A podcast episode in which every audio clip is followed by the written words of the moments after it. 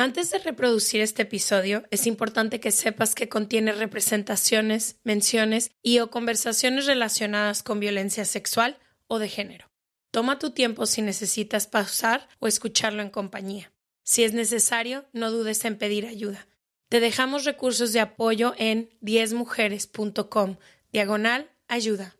¿Cuántas veces has vivido situaciones dentro de tus relaciones y las has dejado pasar porque te intentas convencer de que no es tan grave o que quizá estás exagerando? ¿Cuántas de esas veces te has intentado incluso convencer de que tu pareja va a cambiar o que todo volverá a ser como antes? ¿En algún momento has tenido que cambiar quién realmente eres, las cosas que te gustan hacer o dejar de relacionarte con algunas personas para evitar tener problemas con tu pareja? Hoy nos acompaña Marina Marroquín.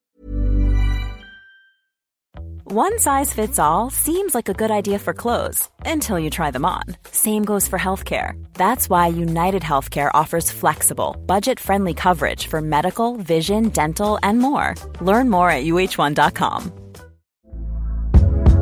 Hey there, it's Michelle Norris. I'm host of a podcast called Your Mama's Kitchen. When I travel, I'm usually looking for a way to find a taste of home when I'm not at home. And one of the things I love to do when I am at home is entertain. And Airbnb allows me to do that. When I was in California recently, I rented a house that had a great kitchen. And when we were sitting around the table, we're all thinking, we're in someone else's house. Someone could be in all of our homes as well. If you have a home, but you're not always at home, you have an Airbnb. Your home might be worth more than you think. Find out how much at airbnb.com/slash host. Educadora social especialista en violencia de género y sexual para compartirnos su historia personal como víctima de violencia dentro de una relación, misma que la llevó a estudiar profundamente este tema y a darnos todas las herramientas que necesitamos para vivir relaciones libres de violencia. Quédense con nosotras y si te gusta o ayuda este episodio, no olvides compartirlo con alguien que creas que también le puede ayudar.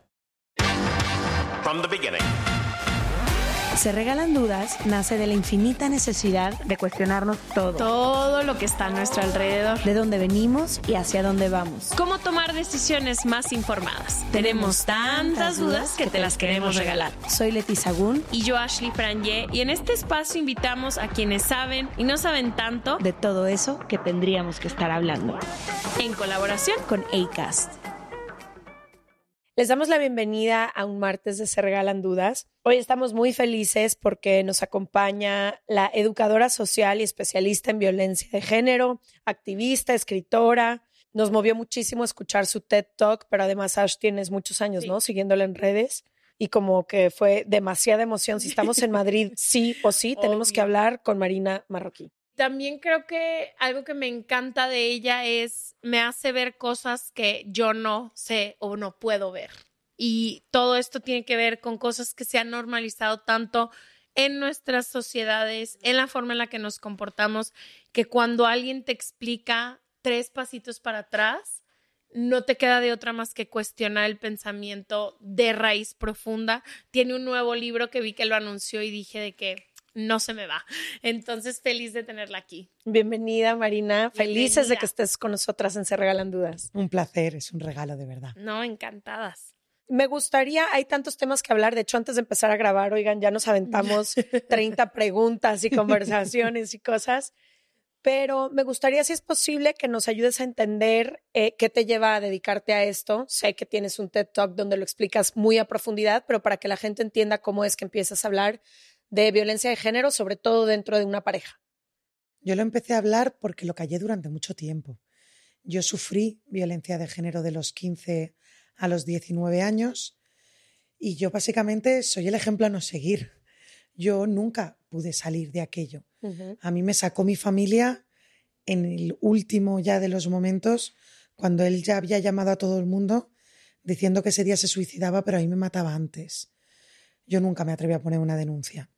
En mi familia ese nombre a día de hoy no se ha vuelto a pronunciar. A lo máximo que me atreví fue a irme a 400 kilómetros de mi casa y construir una vida nueva. Guardarlo, callarlo, negarlo y empezar a estudiar, hacer amigos, una nueva vida en la que nadie, nadie podía sospechar lo que yo, el infierno que había vivido. Ni siquiera yo lo volví a decir en voz alta. Pero durante más de cinco años estuve así y habían un montón de preguntas que me atormentaban.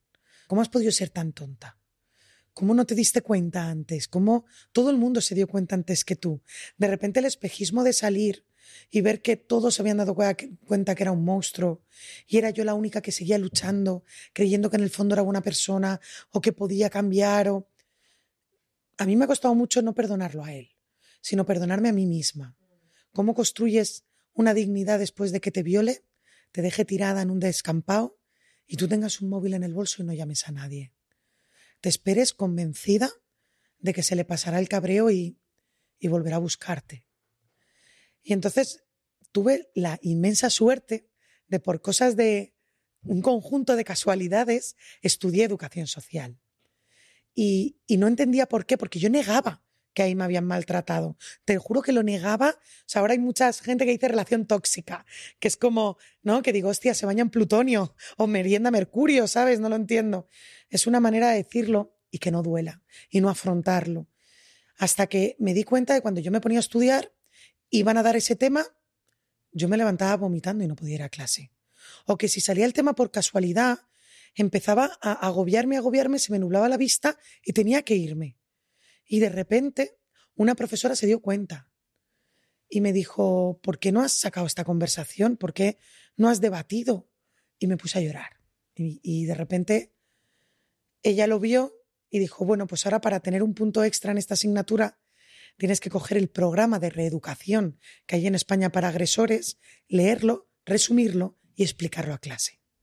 Y de repente fueron 580 páginas en la que tuve que poner nombre. Recuerdo que había un cuestionario de cómo saber si te han maltratado psicológicamente. Eran 20 ítems y yo taché 19. Solo había uno que no, que era utiliza un lenguaje muy más complejo para que tú te sientas tonta. Y ese no, porque era más tonto que una coliflor y no podía, porque si hubiera podido lo hubiera hecho también. Y de repente se me vino el mundo abajo. Después de palizas, de violaciones extremas, de estar a punto de morir dos veces, hasta que no leí eso, yo no puse el nombre. Y entonces es cuando me empecé a obsesionar con entender cómo pasó. ¿Cómo lo consiguió?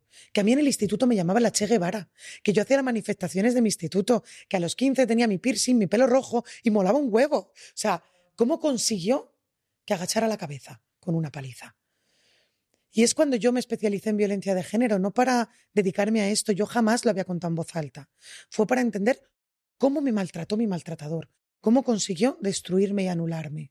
Y ahí es cuando me di cuenta, al final existe todo un sistema que justifica al maltratador continuamente, que le da coartada perfecta para que todas sus mayores manipulaciones tengan sentido, que el machismo permite que a tantas mujeres nos maltraten y no pase nada, y que nos educan no solo para no verlo, sino para desearlo y buscarlo. Y eso es mucho más peligroso. Y es cuando empecé a desmontar e intentar ir exactamente desde el principio. ¿Cómo nos educan y por qué? Y, es básicamente ahora lo que hago. Ahora tengo un taller de prevención de, violencia de género sexual en la adolescencia que ha pasado por más de 120.000 chicos y chicas, que viajó a México en noviembre ah. pasado por primera vez. Te vamos a volver a llevar. No puedo creer que estuviste ahí y no sabíamos de la existencia de esto. Y, y lo que intento es eso, ver como cada Barbie, cada película Disney, que mientras ellos se ríen porque juegan al GTA en el que cogen una mujer prostituida y si le pegan una paliza y la matan, se llevan dinero extra en el juego y se aumenta el respeto. Ellas, cuando pongo a través de mi ventana o 365, suspiran. Entonces es esa bomba relojería en la que a nosotras nos educan para que el amor lo pueda todo.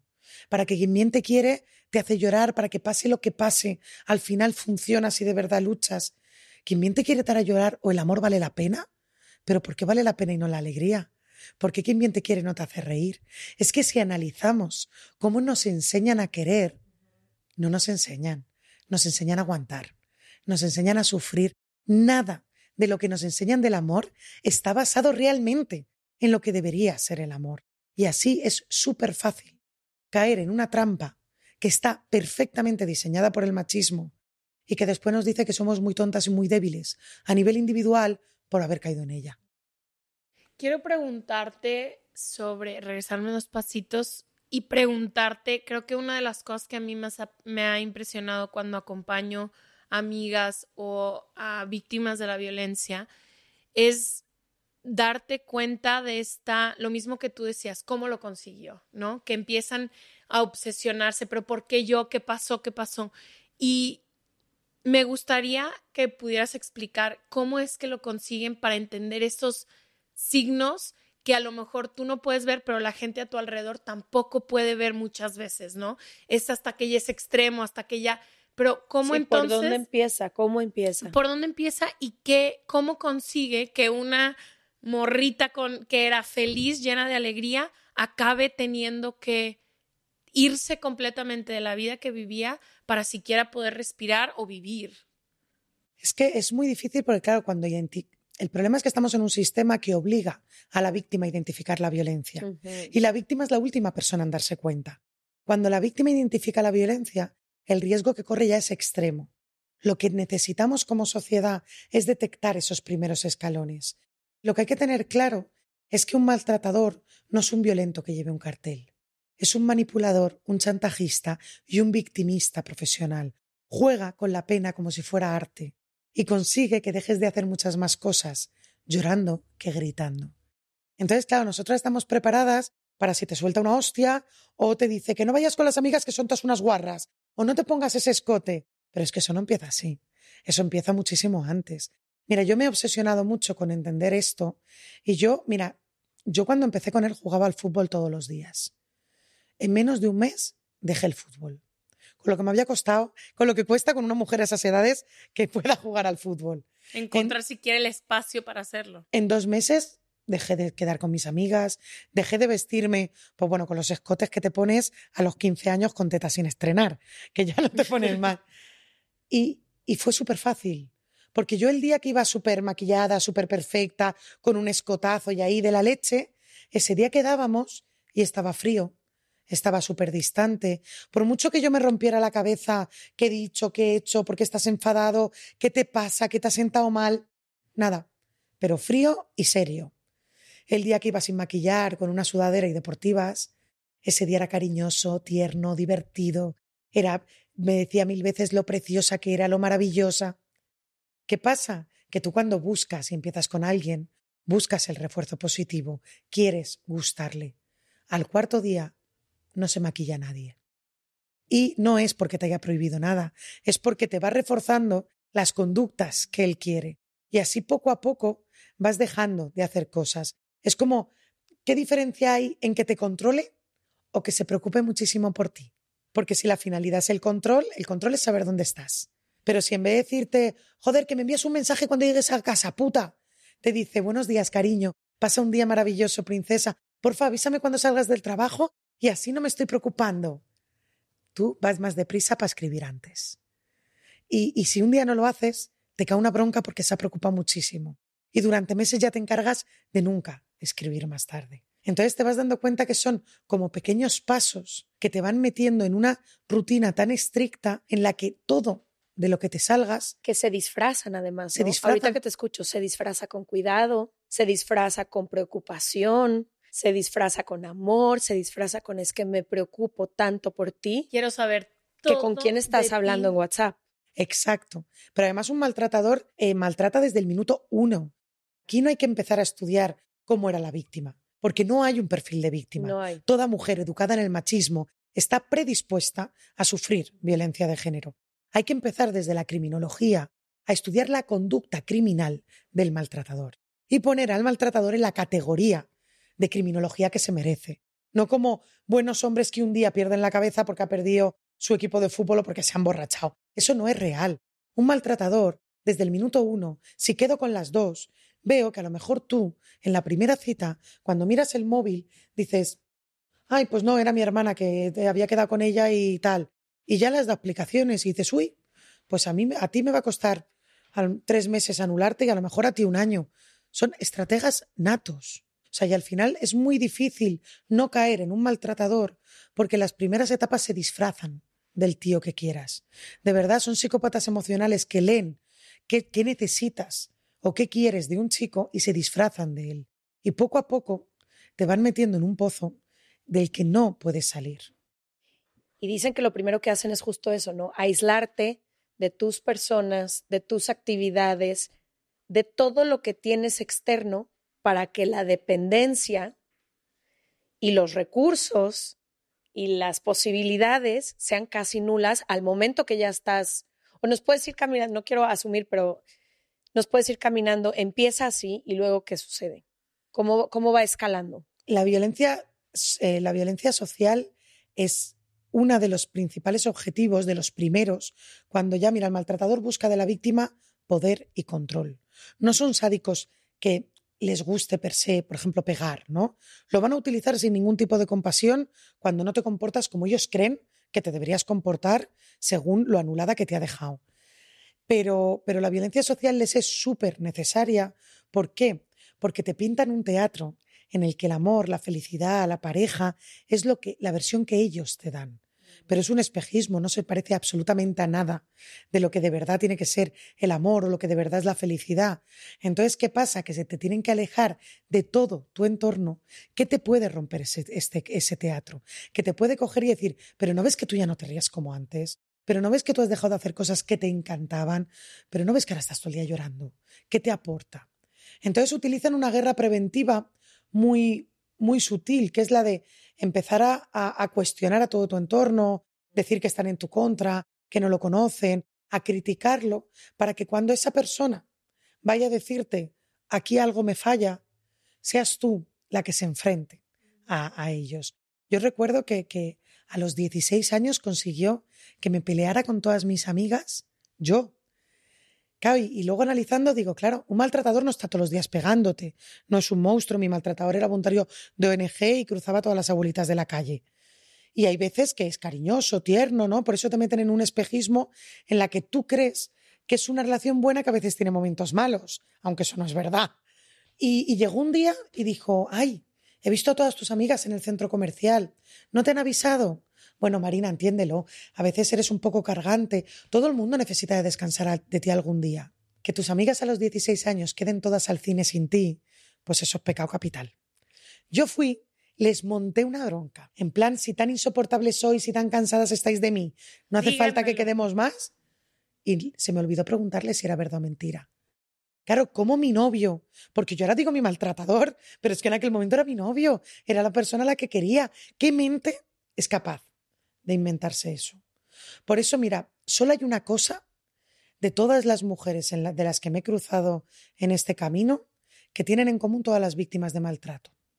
Ni inteligencia, ni estudio, ni autoestima, ni clase social. Lo único que he visto en común en todas ellas es que son buenas personas.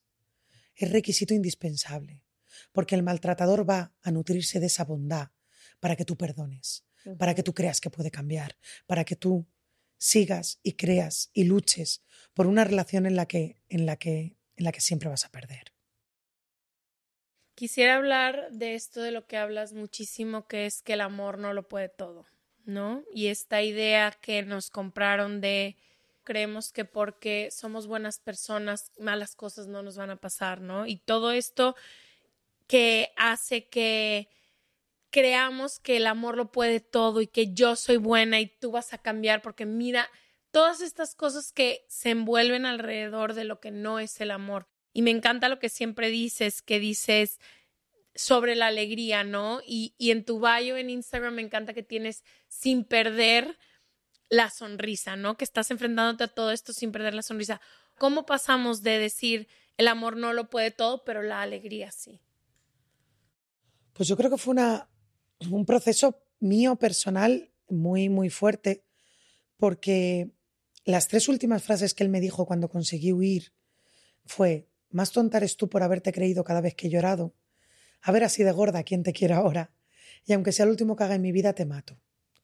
Y durante muchos años de mi vida sabía que eso era cierto. Y, vivía con un terror absoluto, siempre mirando a mis espaldas, siempre con un vuelco al corazón cada vez que ves un modelo de su coche, hasta que lees la matrícula. Y, un día acepté que eso era cierto. Acepté que iba a matarme, que podía haberlo hecho hace diez años y que lo puedo hacer mañana. Pero entonces me di cuenta que ya vivía cada día como si estuviera muerta y que la mejor venganza que yo podía, que yo podía hacer después de sobrevivir al maltrato, era vivir y era volver a ser feliz. Y si algún día venía a matarme, iba a tener una mujer libre y que, por lo menos, iba a disfrutar de cada día que tuviera, porque había dedicado tanto, tanto esfuerzo a mi maltratador a borrar cada sonrisa de mi cara, cada sonrisa que yo intentaba buscar de donde no existía porque era toda amargura, aún sacaba motivos para reírme y tardaba un segundo en borrármela, que me di cuenta que no. Me di cuenta que iba a ser feliz y reír todos los días de mi vida.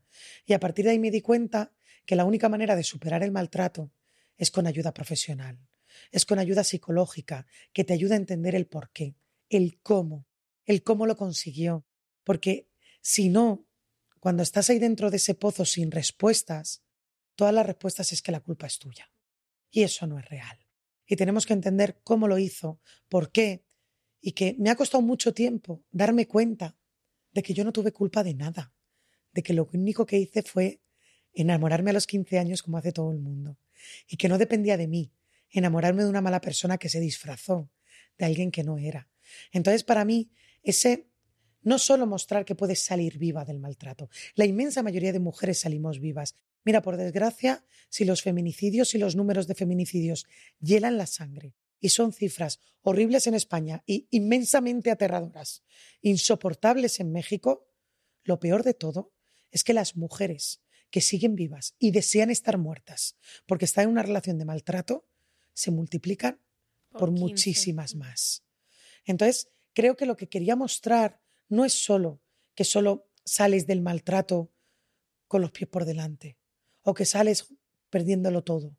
Es que se puede hacer feliz después. Y tenemos que exigirle, exigirle al sistema que se asegure de que cada mujer que se da cuenta sola, que alza la voz sola contra todo un sistema, que se presenta en la policía cuando aún falta formación. La revictimizan 300 veces. Y en el mejor de los casos la revictimizan, en el peor ni la creen en un sistema judicial que sigue fallando sistemáticamente y aún así sale viva, lo, lo que le debemos como sociedad es que esa mujer vuelva a ser plenamente feliz. Y eso es una utopía. Entonces yo creo que, que mi lucha no es poner tan de relieve esa felicidad, no es solo porque se lo debamos, es porque cuando estaba dentro de ese pozo, aunque salí viva, yo pensaba que eso nunca iba a poder pasar, que había sido tan duro lo que había vivido, que yo me tenía que acostumbrar a vivir con pesadillas, siempre mirando a mis espaldas, sin tener que visitar mi ciudad por el pánico, a pasar a la calle, sin sentarme en una terraza a tomar un café, porque en la terraza te puede ver cualquier persona. Yo, mis amigos, siguen creyendo a día de hoy que yo no puedo comer algo en las barras de los bares, porque yo si como de pie me sienta mal es que las barras siempre están de espaldas a la puerta y yo nunca me pude permitir estar de espaldas a una puerta.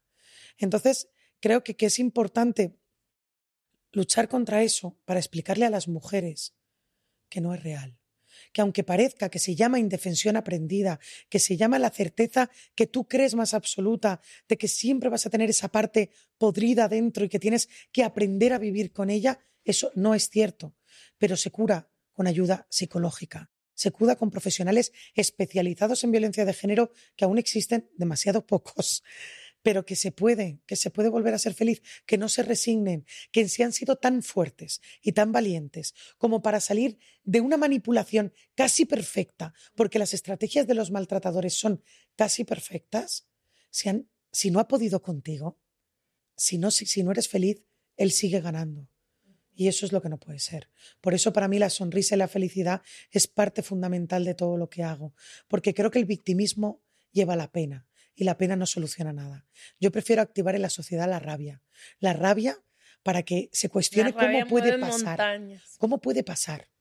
Y cómo puede pasar y cómo hacemos para que no pase. Exacto. Y Marina, ¿qué le dirías a quien en este momento escucha este episodio y se reconoce en esta indefensión?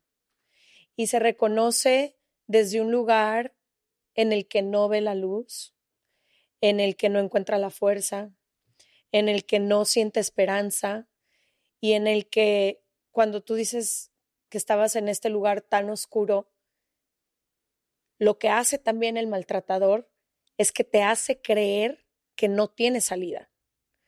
Entonces, a mí me gustaría entender porque me llena de esperanza escucharte años después, al lugar al que has llegado y ahora cómo ayudas a tantas mujeres y a tantas personas desde aquí.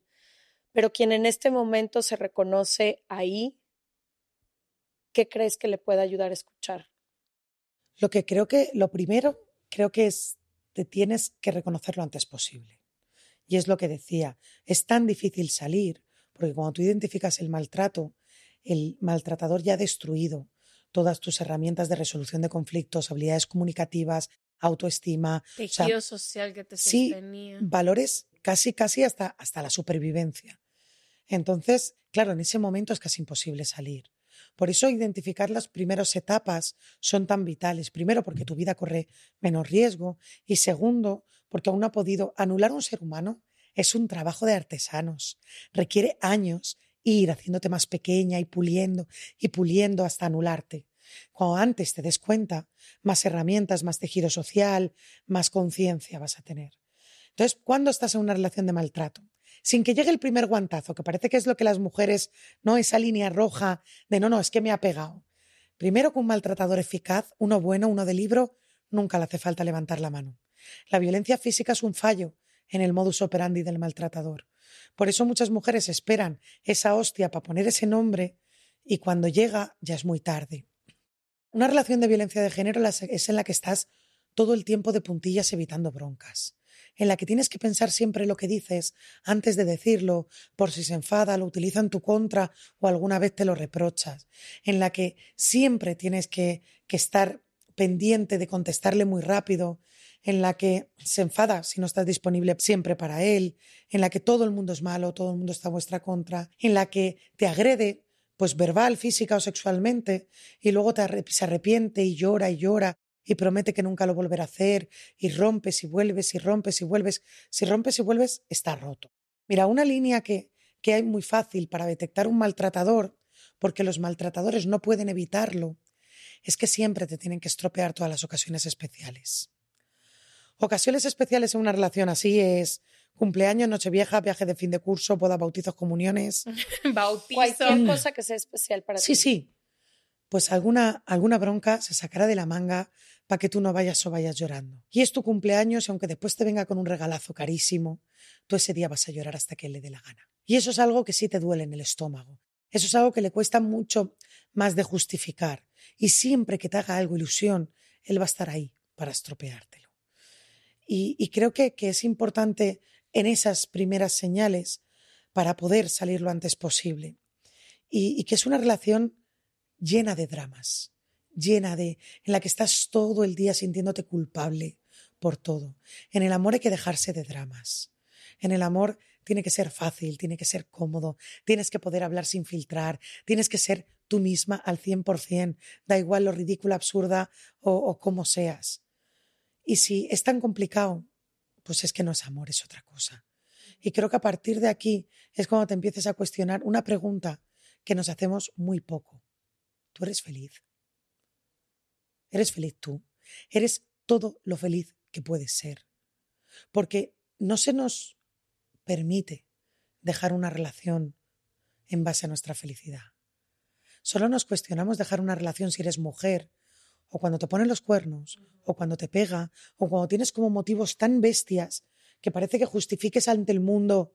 Hostia, pero es que a lo mejor yo antes era feliz un 10, era un 7. O a lo mejor yo te quiero mucho, pero soy feliz un 7 y yo sola un 10. ¿Por qué mi vida va a resignarte a ser un 7? Creo que tiene que empezar por ahí. Tiene que empezar por un sistema en el que no se nos permite pensar en nuestra felicidad pensar en lo mejor para nosotras. No, y que no es un parámetro de medición, desde el trabajo, todo. Tienes un buen trabajo y te hace feliz. Tienes amigos y te hacen feliz. No lo utilizamos como un medidor del éxito, para nada. Y eso, eso es, es mucha de la culpa. También es de cómo el machismo nos construye uh -huh. la autoestima a los chicos y a las chicas. Lo hace de forma muy diferente. Mientras a los chicos, mira, la autoestima se construye sobre todo la gran base los cimientos a los seis años. Y se construye sobre todo por lo que las personas de tu entorno a las que quieres, pues opinan de ti, las cualidades que se refuerzan, ¿no? Pero estamos hablando de uno, dos, tres años. Claro, ¿qué se le dice a un I'm Sandra, and I'm just the professional your small business was looking for. But you didn't hire me because you didn't use LinkedIn jobs. LinkedIn has professionals you can't find anywhere else, including those who aren't actively looking for a new job but might be open to the perfect role, like me.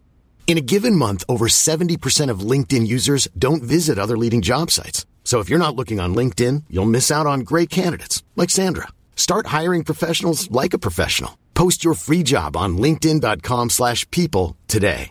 This is Paige, the co-host of Giggly Squad, and I want to tell you about a company that I've been loving, Olive and June. Olive and June gives you everything that you need for a salon quality manicure in one box. And if you break it down, it really comes out to $2 a manicure, which is absolutely insane. It's also so easy to get salon worthy nails at home with Olive and June. The difference between how your nails used to look when you did them yourself and now with the Manny system is a complete game changer. The best thing about Olive and June too is it's a quick dry. Dries in about one minute, lasts for five days, and full coverage in up to one to two coats. Visit oliveandjune.com slash perfectmanny20 for 20% off your first system. That's oliveandjune.com slash perfectmanny20 for 20% off your first system.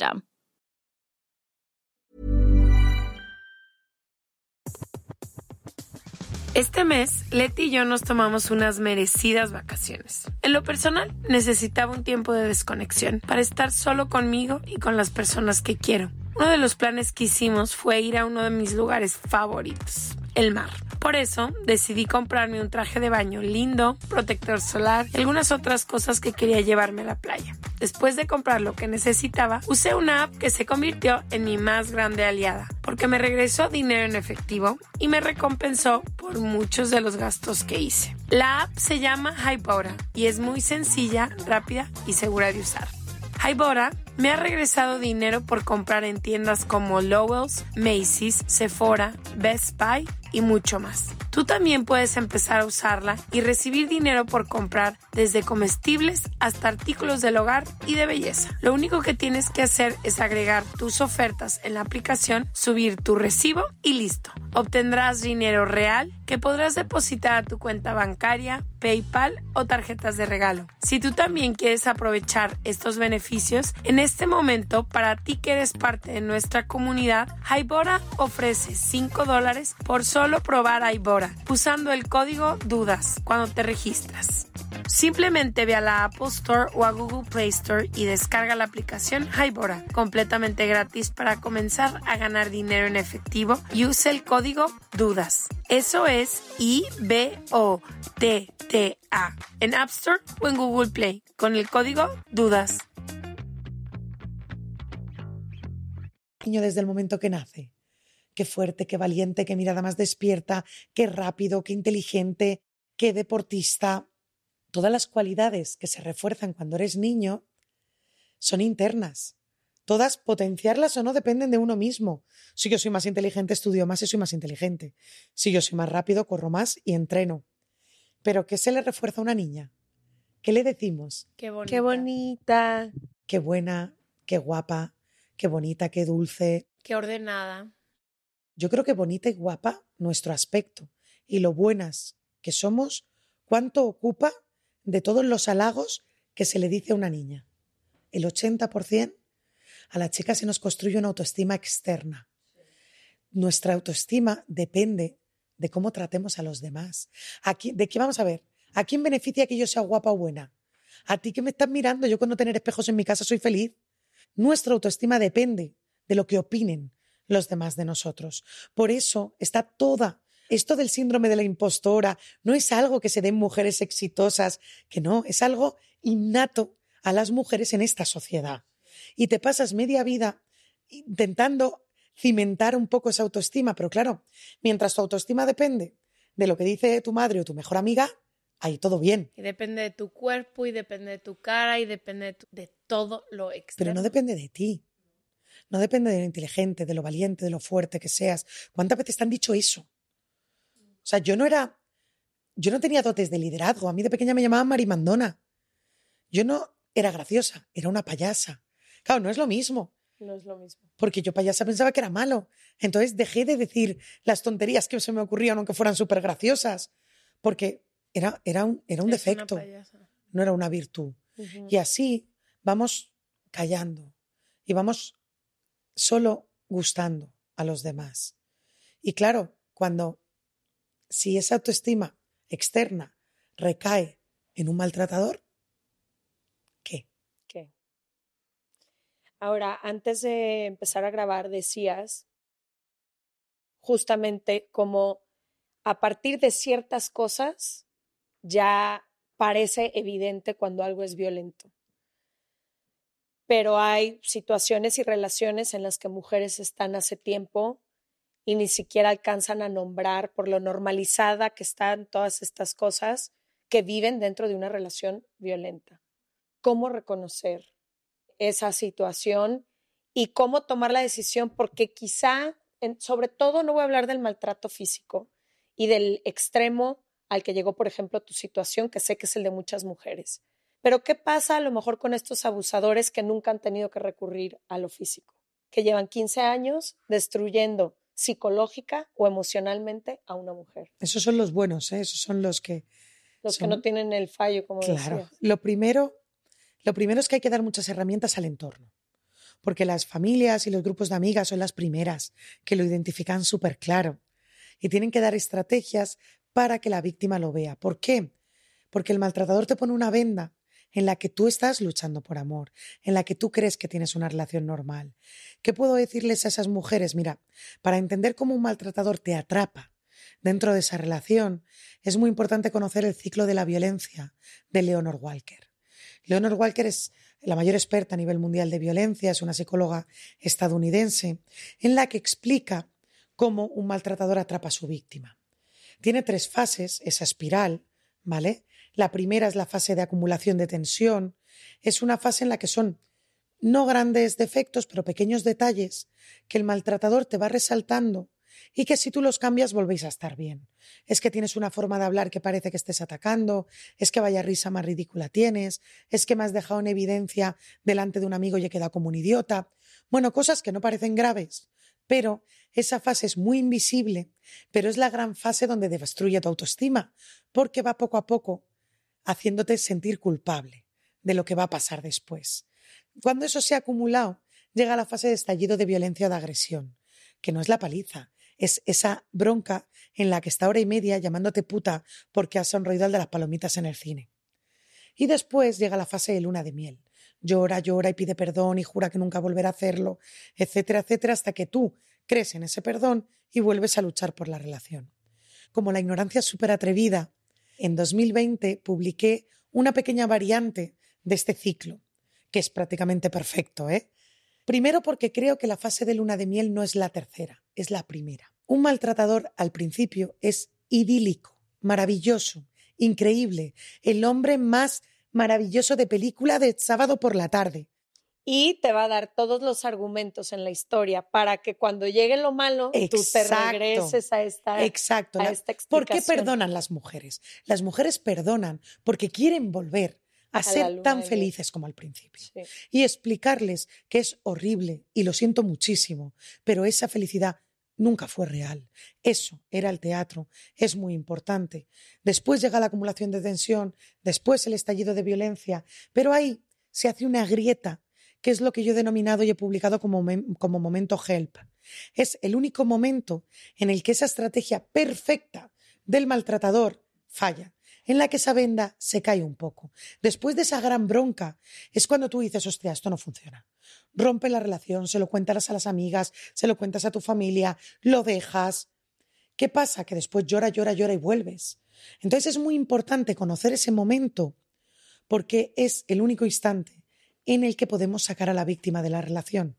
El resto, ella cree que está en una relación de amor normal. Da igual lo que le digas, da igual lo que le cuentes, ella no te va a creer. Pero ahí sí. ¿Qué les digo a las mujeres? Que ese día, que esa noche en el que de verdad digas esto no puede, esto no es, esto no es normal, esto no tiene que ser la vida. Aunque ya te hayas cansado y ni se lo cuentes a las, a las amigas porque sabes que volverás, cuéntaselo a las personas que más quieres, sin filtro Cuéntales cómo te ha insultado, cómo te ha violado, cómo le ha dado igual que lloraras porque te cogía del cuello o te... Cuéntaselo, porque al día siguiente ese perdón no va a valer. No porque a ti no te haya destruido ya, porque ¿con qué cara miras a tus padres después al día siguiente? O sea, es horrible, pero te manipula tanto que si depende de ti, estás tan rota que volverás. Así que, de verdad, si quieres salir, aunque te mueras de la vergüenza, cuéntaselo a todo el mundo, porque es lo único que te va a salvar. Y sobre todo, confía en tu instinto. Porque aunque pegue un puñetazo en la pared, y no hace falta que nunca te pegue a ti ni que te diga te voy a pegar, te mira con esa cara de lobo y el corazón empieza a palpitarte más deprisa y notas cómo tienes el estómago aquí. Y es la misma sensación de pánico que de la paliza. Confía en tu instinto. Tu cuerpo tiene miedo porque corres peligro. Y a las mujeres se nos programa para no confiar en nuestro instinto, para decir que somos unas exageradas, que no era nada, que solo era... No. Que yo lo no hice enojar, que no... Qué drama. Él hace ese puñetazo a la pared y te mira. Y no hace falta que te diga que si sigues discutiendo, el siguiente puñetazo no va a la pared. Pero como no hay marcas, no le ponemos el nombre. Entonces creo que es muy importante conocer, eh, conocer, esa espiral porque cada vez va más rápido. Y a lo mejor la primera vuelta tarda un año y un año y medio. Claro, yo lo entiendo, que en un año y medio de relación, seis meses maravillosos, algún pequeño detalle o cosa que no encaja y una bronca, hombre, no es motivo para dejar una relación. Pero esa espiral cada vez va más rápido. A mí al Los final. ciclos son más chicos. Y cada, cuando más rápido va, menos estás en esa grieta. Al principio lo dejas dos semanas porque te ha llamado puta. Al final te llama puta todos los días y tú ya no rompes. Yo recuerdo que al final de la relación ni le hacía falta estar presente para dar toda la vuelta. Yo dejaba el móvil una hora y voy a recogerte, cariño, ¿estás bien? Voy a recogerte y cenamos. ¿Por qué no me contestas? Eres una hija de puta, siempre pasas de mi cara, ¿por qué no me haces caso? Ay, perdón, que tenido un cabreo en el trabajo y la paga contigo. Disculpa, te recogemos y vamos a cenar. Había dado toda la vuelta y yo ni siquiera estaba presente. Cuando estás en, en procesos tan, de tanta escalada de violencia tan rápido, sacar a la víctima es muy, mucho más difícil. Por eso en las primeras, confía en tu instinto. No podemos perdonar a costa de perdernos. Si alguien necesita algún tipo de recurso, tenemos la página de 10mujeres.com diagonal ayuda, donde estado por estado en México hay ONGs, hay refugios, hay cómo presentar una denuncia y demás, y está toda gratuita eh, disponible y también la voy a poner en el caption del episodio. Sé que hay muchísimas cosas que sostienen al sistema para que esto pueda seguir perpetuando una y otra vez. Y sé que has enfocado tu trabajo en los últimos años para esto es la pornografía, ¿no? Y me encantaría hablar de eso porque mencionamos, hemos mencionado aquí y allá en ciertos episodios la pornografía, pero nunca sobre la epidemia tan peligrosa que es, que crecimos. O sea, yo fui una niña de los noventas, crecí en los noventas, y me acuerdo todavía la primera vez que vi pornografía, y me acuerdo, pues muchísimas de las bases de mi sexualidad estaban basadas en esa pornografía.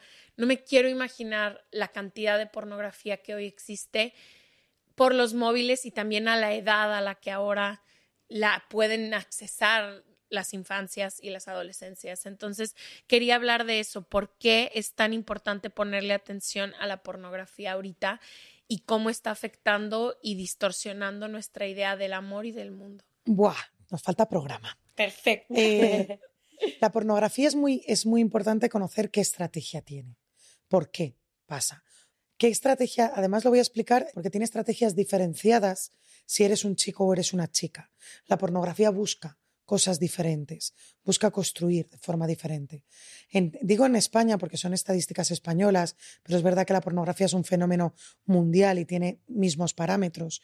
En España empiezan a consumir las primeras imágenes de pornografía los chicos a los 8 años.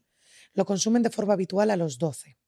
Save the Children tiene un informe maravilloso, Adolescencia, Desinformación, Pornografía y Violencia Sexual, que es impresionante que da también estas cifras. Y aquí hay que responder a la pregunta de qué pornografía. Porque cuando lo decimos los adultos, creemos que es la pornografía que nosotros veíamos. Butanero toca la puerta, yo no tengo para pagar, tiroriro, tiroriro. Y esa pornografía ya no existe. Los vídeos más vistos son mira cómo abuso de mi hermana mientras duerme, mira cómo violo a mi madre en la ducha, mira qué lección le doy a mi madrastra, mira cómo abuso, cómo hago que mi hija se gane el regalo de cumpleaños, mira cómo violamos a nuestra amiga borracha. En España, desde 2016, el vídeo más visto cada año ha sido una violación múltiple. El año pasado una violación múltiple que un solo vídeo alojó 220.000 billones de visitas. Claro, esa pornografía es muy diferente. El 88% de toda la pornografía que existe lleva violencia física contra las mujeres. En el mejor de los casos, la coge del cuello, la estrangula, le pega. En el peor, la asesina, la destroza y la viola incluso después de descuartizada. Porque yo trabajo muchísimo con la adolescencia, es más de 120.000 chicos y chicas en los últimos años, tengo como a casi 3.000 por semana y y cuando yo le hago tres preguntas a los chavales, de 12, 13 y 14 años, ¿eh? aquí en España. La primera es, ¿cuántas tetas puedes ver en 24 horas? De repente se ponen a calcular, mirar la media que me suelen decir. Digo, vale todo, ¿eh? Instagram, TikTok, Discord, enlaces, stickers, grupos de WhatsApp, todo.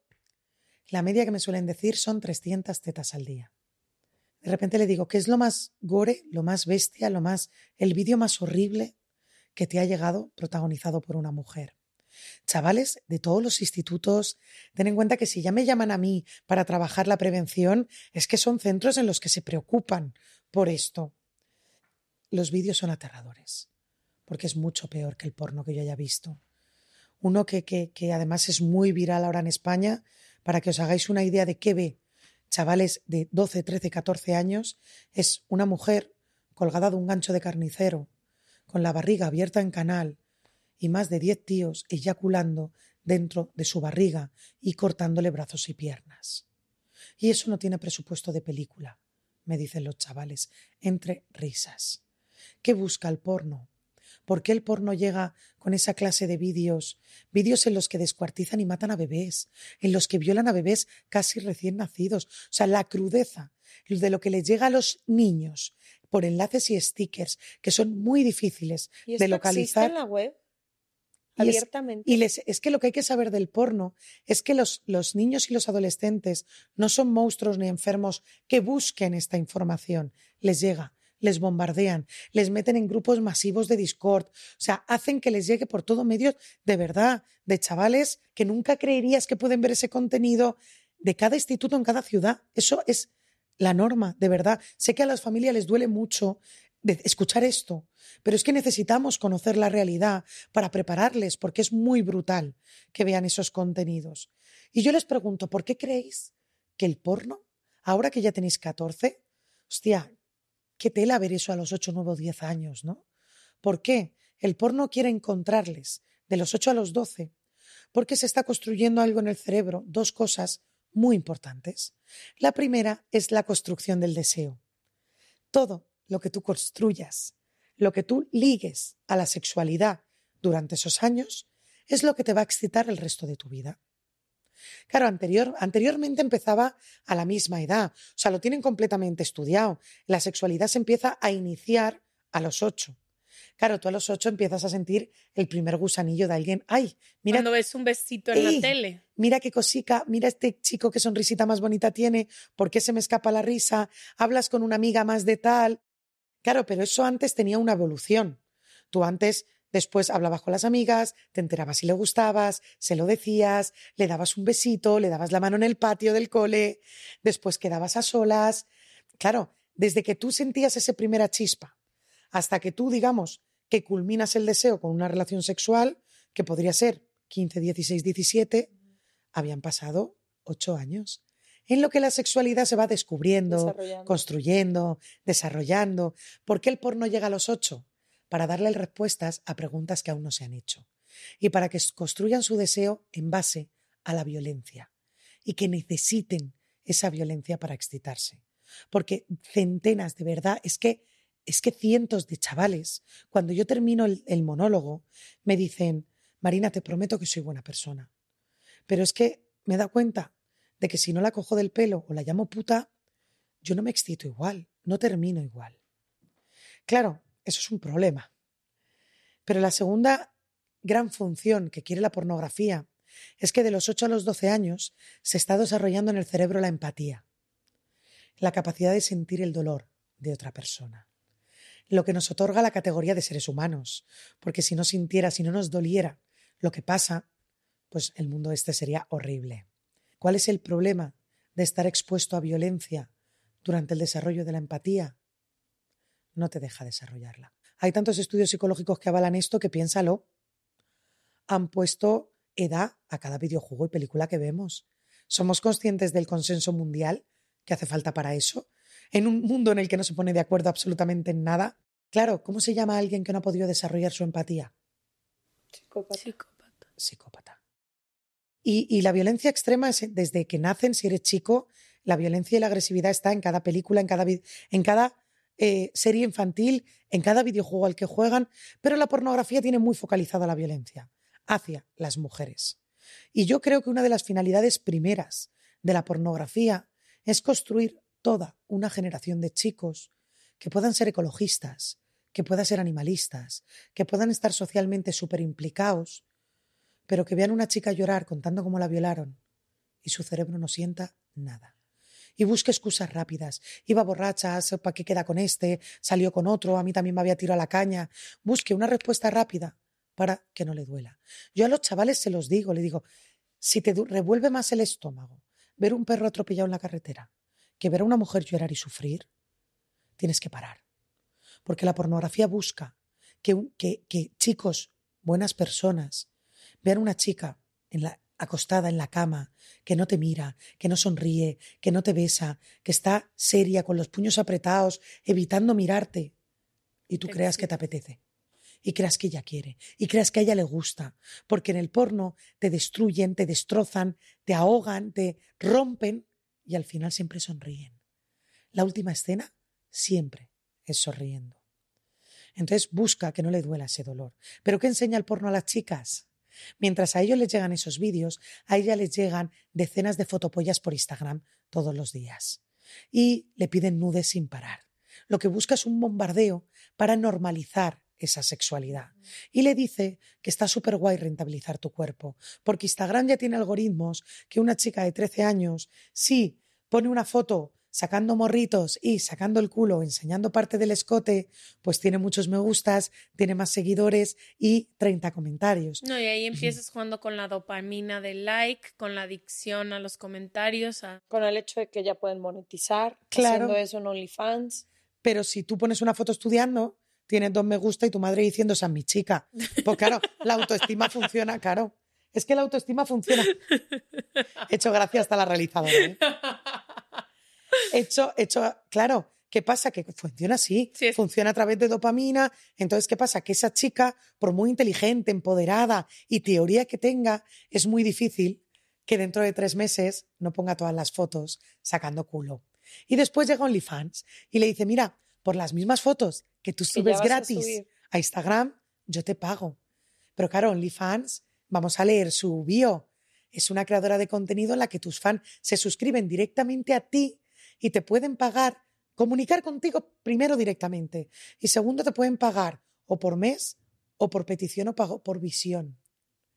Entonces, claro, tú subes esa foto y yo me suscribo a ti y te pago 5 euros al mes, pero luego te escribo que te pago 100 si te quitas el sujetador. Y luego digo, uy, esta foto, si tú eres Pepa la del panadero, si tú sabes, tu hija, tu padre sabe que haces estas cosas. Luego llega su Daddy diciendo que bueno, que puedo quedar con un directivo de una gran empresa que está en un pueblo perdido de la montaña, en un congreso internacional, y que a la chavala le dice que para tomar una Coca-Cola le regala el iPhone 14. ¿Le regala qué, perdón? El iPhone 14, por mm. ejemplo. Claro, es que a lo mejor tú con 13 o 14 años te lo crees. Y, en el dices, es una Coca-Cola. Es una Coca-Cola y él tiene mucho dinero, para él mil euros. Pero Sugar Daddy tiene un diccionario, porque esto no son conceptos, son empresas. Y eso hay que tenerlo claro. Y Sugar Daddy España, por ejemplo, tiene un diccionario en la que tiene muchas palabras, por ejemplo, siete diciendo como sal daddy, que son daddies falsos que al final no te pagan o te engañan sobre su situación financiera. Pero aún así, ¿qué sabe la pornografía? Que si consigue destruir la dignidad de una chica en la primera etapa de su adolescencia, va, a utilizar su cuerpo como moneda.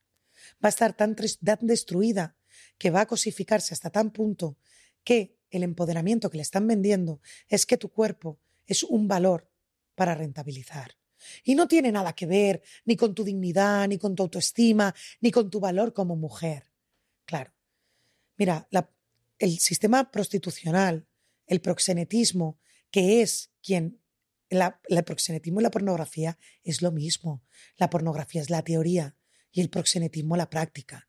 Busca, primero buscar generar hombres consumidores de prostitución. ¿Por qué? Porque si en este país es delito violar con ese sadismo que yo veo en las pelis a una mujer, en España por 15 euros puedes hacerle eso a una mujer y que sea legal. O por lo menos no sea ilegal, un vacío, ¿no? Pero también tiene que generar mujeres prostituidas. Y el sistema proxeneta ha aprendido lo mismo que los ecologistas, que el producto de proximidad es más barato. ¿Y qué es más fácil? Educar a tu hija con mucho brilli brilli y decirle que es súper empoderante y que es su decisión individual ser puta. Antes que tratas, redes de tratas que tienen que traerlos de países subdesarrollados, ¿no? Del este, amenazar a sus familias, destruirlas, traerlas. Es mucho más fácil la primera opción. Y es la finalidad que la pornografía tiene. Y para eso, ¿sabéis lo que está utilizando? No la pornografía que llega a los chicos, la cultura, las canciones, las películas. Porque todas las chicas de, estas, de este país, cuando yo pongo 365, suspiran en el teatro. Que es un proxeneta que te secuestra durante un año, te deja, es un narcotraficante que te secuestra, te mete en una mansión, está un año encerrado y te dice que al final vas a ser tú la que te enamores de él. Y, la, frase que, han, que ha enamorado a toda esta generación, no haré nada que tú no quieras. Después de secuestrarla y se lo dice mientras la tiene estampada por la pared cogiéndola del cuello. Pero ellas suspiran y ellas están comprando ese mensaje.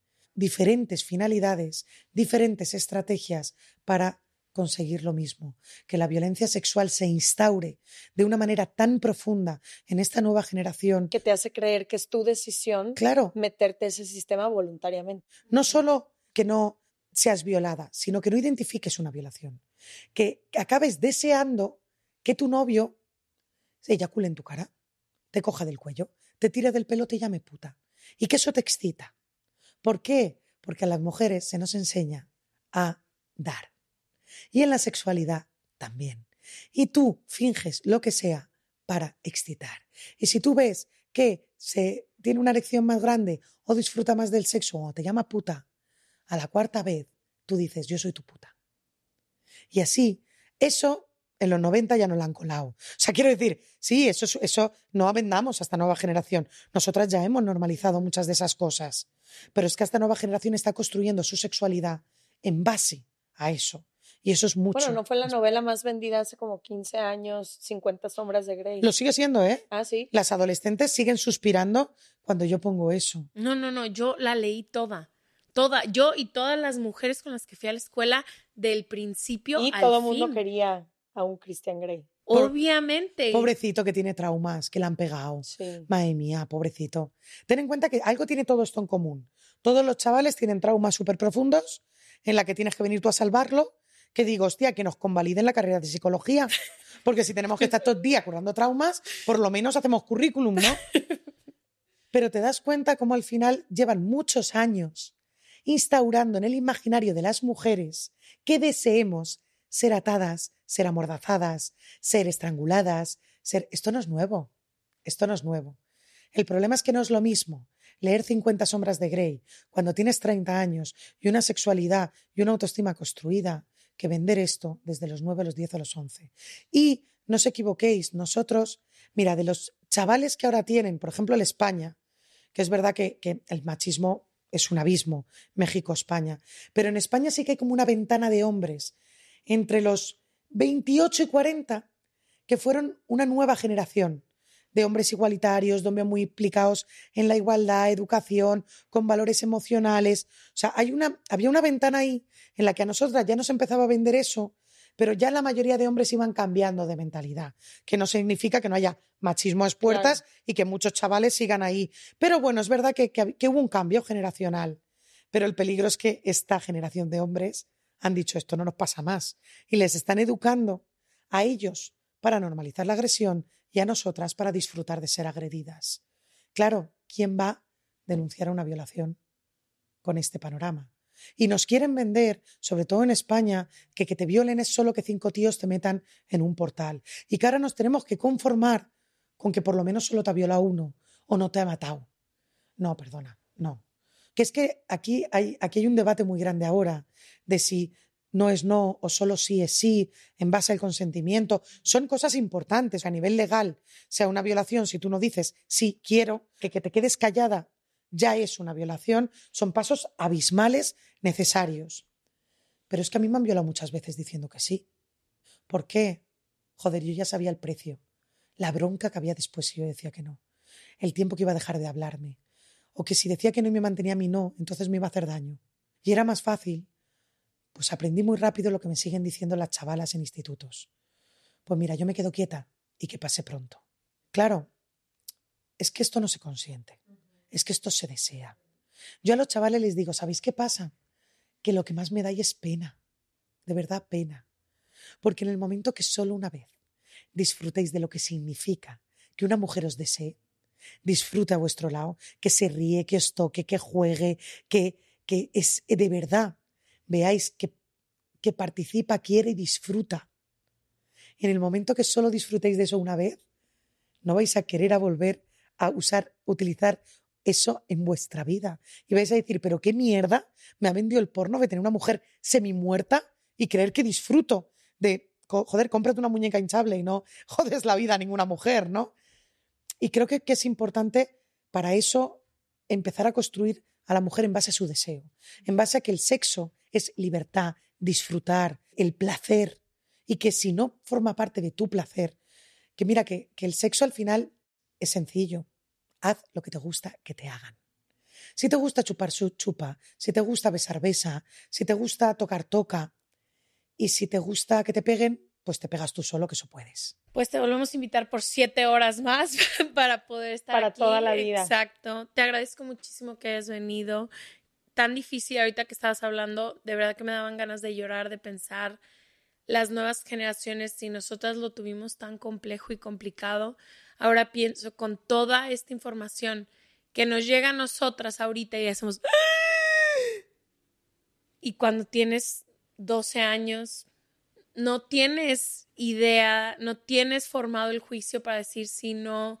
Entonces, me da muchísima tristeza, pero también me llena de esperanza que haya gente como tú educando a tanta y tanta gente. Se me hace que es un problema que a veces se lo ponemos a los papás solo, ¿no?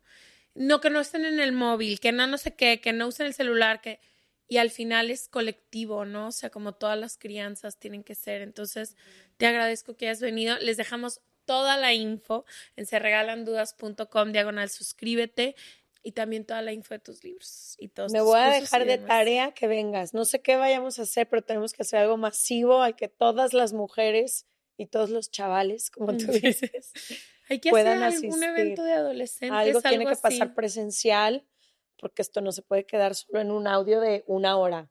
Para mí es un placer, primero porque, porque, porque admiro muchísimo mm. la lucha de las mujeres mexicanas y, y latinoamericanas.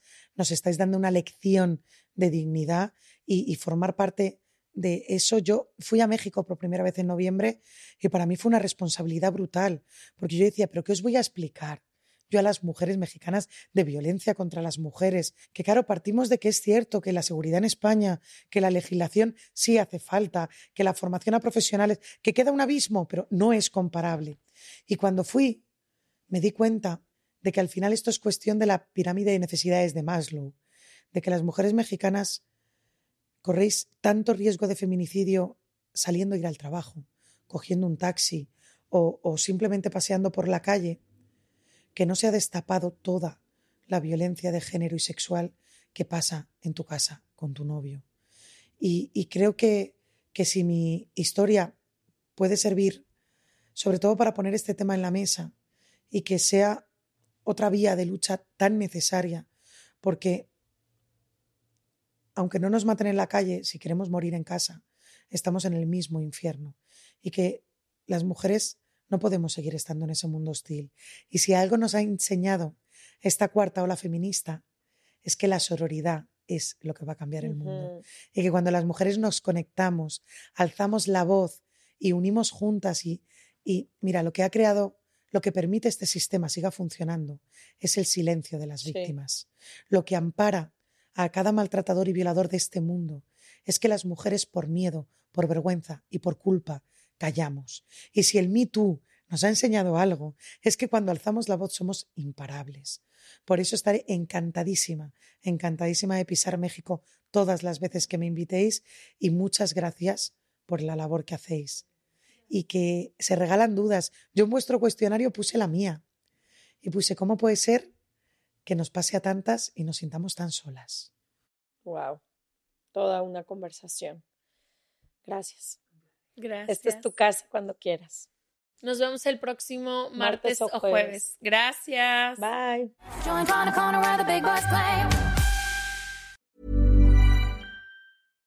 Hi, I'm Daniel, founder of Pretty Litter. Cats and cat owners deserve better than any old fashioned litter. That's why I teamed up with scientists and veterinarians to create Pretty Litter. Its innovative crystal formula has superior odor control and weighs up to 80% less than clay litter. Pretty Litter even monitors health by changing colors to help detect early signs of potential illness. It's the world's smartest kitty litter. Go to prettylitter.com and use code ACAST for 20% off your first order and a free cat toy. Terms and conditions apply. See site for details. Hey, folks, I'm Mark Marin from the WTF Podcast, and this episode is brought to you by Kleenex Ultra Soft Tissues, your ally to help tackle your allergy symptoms this season. I love the change of seasons, but nobody loves pollen and all those other things floating in the air that make you sneeze during this nice weather. Kleenex Ultra Soft Tissues are hypoallergenic and allergist approved, so fight back against watery eyes and runny noses without worrying about irritating your skin. For this allergy season, grab Kleenex and face allergies head on.